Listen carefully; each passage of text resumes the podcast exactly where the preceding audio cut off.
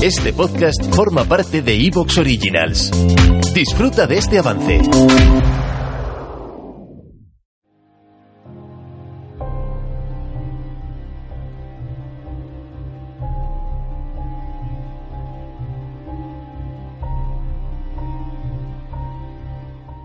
Las tinieblas y el alba es la nueva y esperadísima novela de Ken Follett, que nos transporta en esta nueva novela al momento en el que termina la Edad Oscura y comienza la Edad Media. Las tinieblas y el alba es la precuela del éxito mundial de Los Pilares de la Tierra, un fenómeno editorial que ha vendido 43 millones de ejemplares en todo el mundo, siendo la saga histórica más leída del mundo.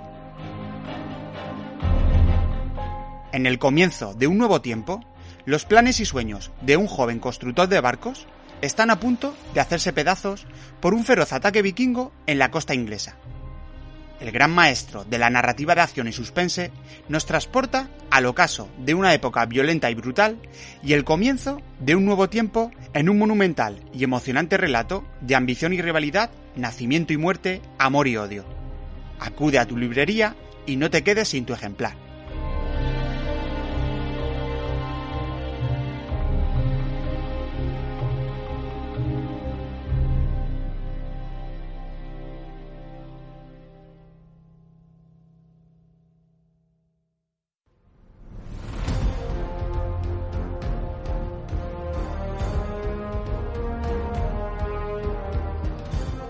Grandes batallas, guerras, episodios históricos poco conocidos, grandes personajes, biografías y mucho más en La Biblioteca de la Historia con Gerión de Contestania.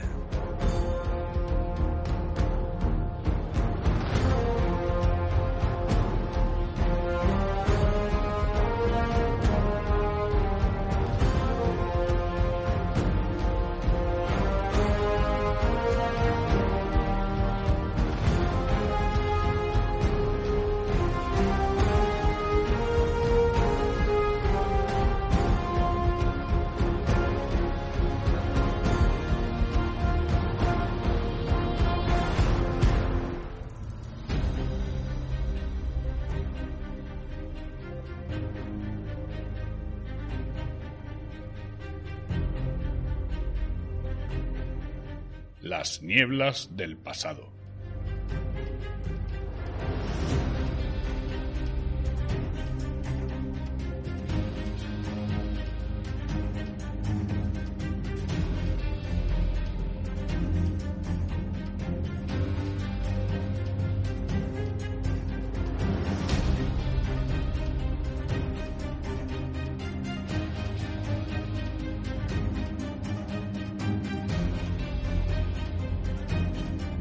Hola amigos, soy Sergio Murata y estos son las nieblas del pasado, ese pequeño apartado que me deja mi amigo Gerionte Contestania dentro de la Biblioteca de la Historia para que pueda exponer un poco pequeñas cositas, pequeños apuntes históricos y precisamente en un lugar donde me siento muy cómodo.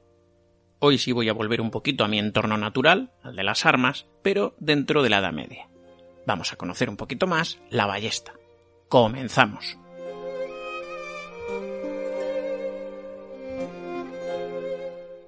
El origen de la ballesta comienza ya en la Edad Antigua.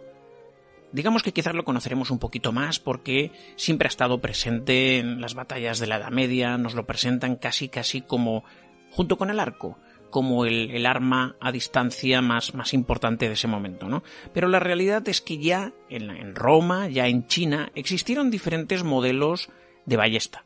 Especialmente si nos fuéramos a China, ya se tiene constancia que en torno al 776 al 476 antes de Cristo, una dinastía de aproximadamente unos 800 años, que se conoció como la dinastía Zhou, ya se contaba con ballestas. Estas ballestas, de todas maneras, eran relativamente sencillas para lo que luego posteriormente irían desarrollándose a lo largo de la Edad Media.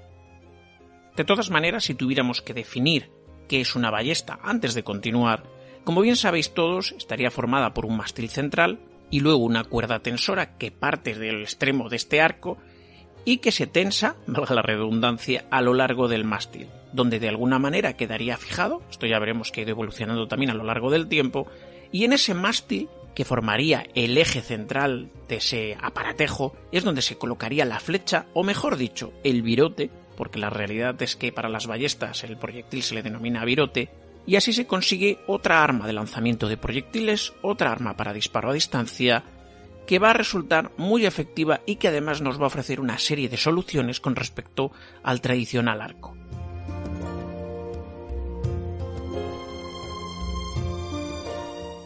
Pero por ejemplo, vamos a ir enumerando qué ventajas ofrece una ballesta respecto a un arco.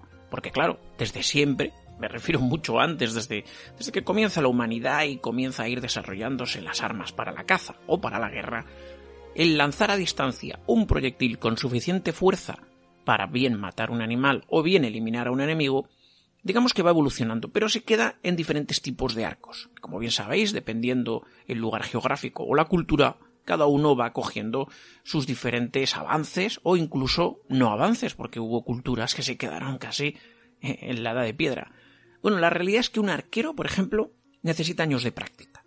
Un arquero competente, un arquero de bulto, pues bueno, siempre cualquiera puede lanzar una flecha, pero no la va a lanzar ni con precisión, ni con capacidad para conocer eh, dónde va a caer tras ese disparo parabólico, en el caso de que se realice, y por lo tanto, lo dicho, necesita muchísimo más de práctica para poder llevar a cabo este disparo en condiciones y dentro especialmente de, de cierta efectividad.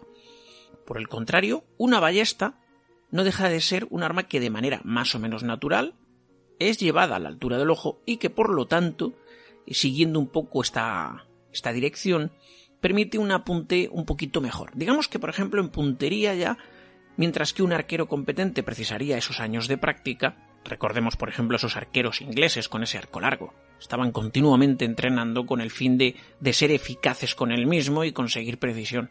Pues un ballestero necesita muchísimo menos tiempo. No me digáis cuánto, pero podríamos decir que un ballestero se entrena de una manera mucho más rápida y ofrece un resultado similar. Esto ya es una ventaja.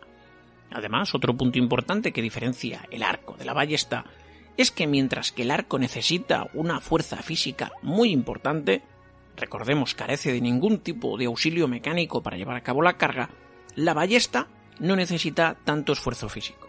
Ojo, quizá a lo mejor dependiendo del tipo de ballesta, igual esto habría que matizarlo. Pero bueno, las primeras ballestas que no necesitaban cranecrin, que el, el es un sistema que se utilizaba para cargarla, pero hablamos ya de ballestas muy avanzadas.